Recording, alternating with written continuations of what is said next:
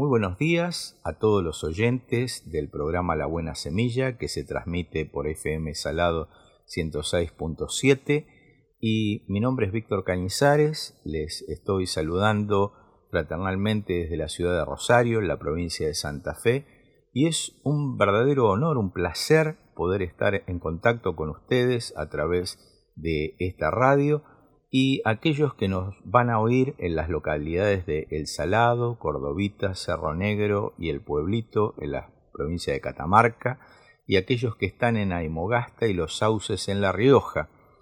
Realmente uno se sorprende de ver cómo los medios tecnológicos en la actualidad nos pueden acercar y uno puede llevar algo muy precioso y muy valioso como es el mensaje de la palabra de Dios.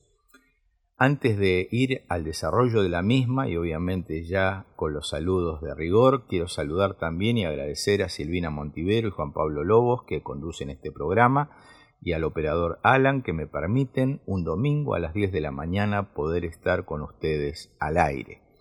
Y sin ir sin demorar más, perdón, me gustaría ir a lo que dice la palabra de Dios en el Evangelio según San Lucas, en el capítulo 8.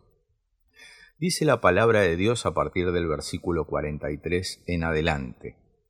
Una mujer de la multitud hacía doce años que sufría una hemorragia continua y no encontraba ninguna cura. Acercándose a Jesús por detrás, le tocó el fleco de la túnica. Al instante, la hemorragia se detuvo. ¿Quién me tocó? preguntó Jesús. Todos negaron, y Pedro dijo, Maestro, la multitud entera se apretuja contra ti. Pero Jesús dijo, Alguien me tocó a propósito, porque yo sentí que salió poder sanador de mí. Cuando la mujer se dio cuenta de que no podía permanecer oculta, comenzó a temblar y cayó de rodillas frente a Jesús. A oídos de toda la multitud, ella le explicó por qué lo había tocado y cómo había sido sanada al instante. Obviamente la respuesta de Jesús no se hizo demorar y le dijo, Hija, tu fe te ha sanado, ve en paz. Y de esta breve historia que nos cuenta este encuentro de Jesús con esta mujer que padecía una enfermedad tan terrible como es una hemorragia continua desde los 12 años de edad, yo quiero extraer algunas eh, podríamos decir, aplicaciones prácticas para el día de hoy.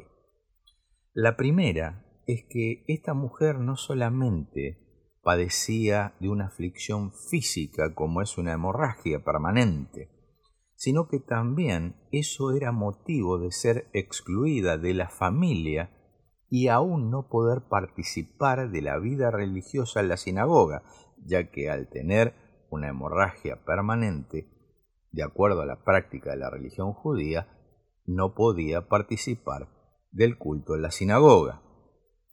Obviamente, esto también me lleva a pensar una segunda cosa.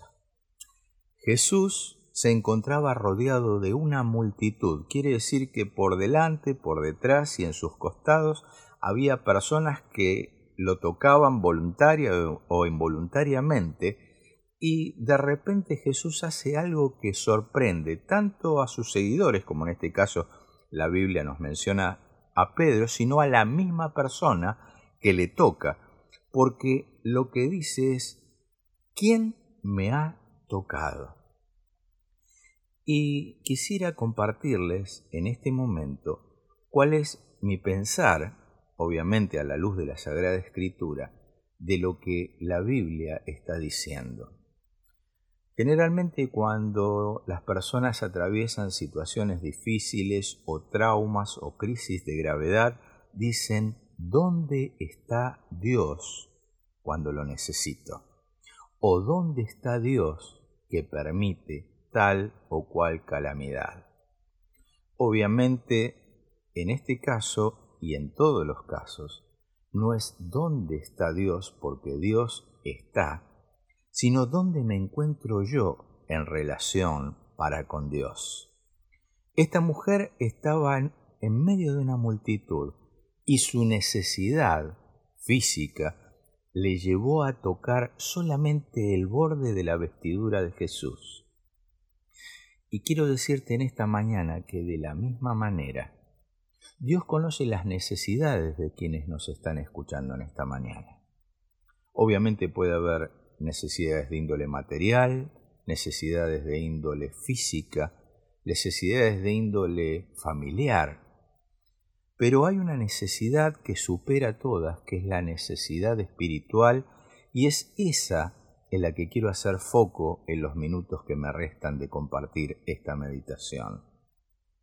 Me gustaría que pienses que de la misma manera que esa mujer se acercó y tocó el borde de la vestidura de Jesús, que en esta mañana quien nos está escuchando, sea en la provincia de Catamarca o en la provincia de La Rioja, te encuentres tal vez con una radio en el patio de tu casa o te encuentres en una habitación o te encuentres escuchándolo a través de un celular, puedas pedirle a Dios, hablando como le hablas a un ser querido, diciéndole, Dios mío, necesito que me auxilies en este momento.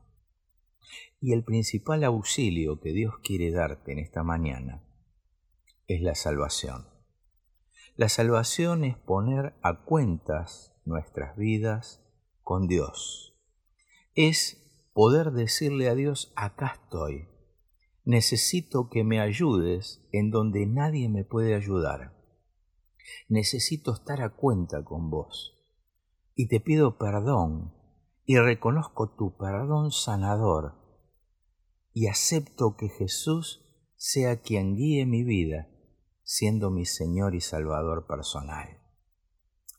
Si haces esta plegaria en esta mañana, con tus palabras, reconociendo de que Dios permitió que Jesús viniera a esta tierra, y de la misma manera que ayudó a esta mujer solamente con tocar el borde de su manto, Jesús en esta mañana quiere darte vida eterna y vida abundante.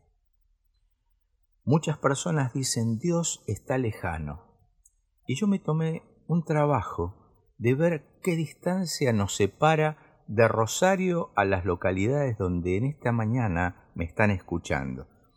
Y me fijé y, la distancia aproximada va desde los 900 a los 970 kilómetros aproximadamente más de 11 horas de viaje en auto.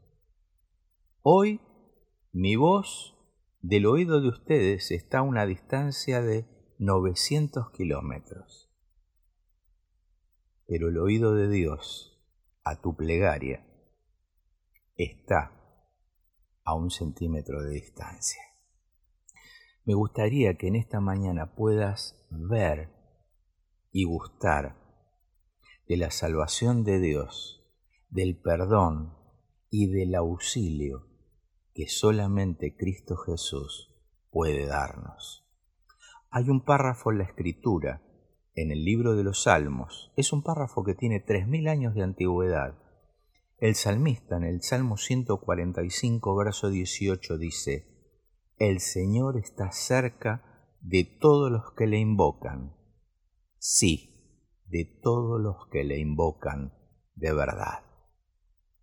Si en esta mañana invocaste de todo corazón el auxilio de Dios, el auxilio de Dios llegará a tu vida y el principal auxilio es arreglar cuentas a través de lo que Jesús hizo por tu vida y un día lo hizo por la mía en la cruz.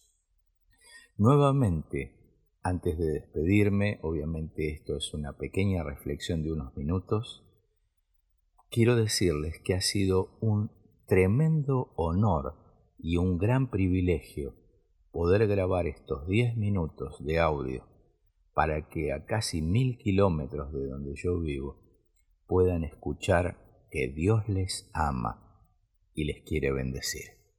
Me despido deseándote lo mejor para tu vida y deseando a todos los oyentes y aquellos que me han permitido en esta mañana estar junto a ustedes en los hogares por medio de distintos medios tecnológicos. Les deseo que Dios les bendiga en gran manera. Muy buenos días.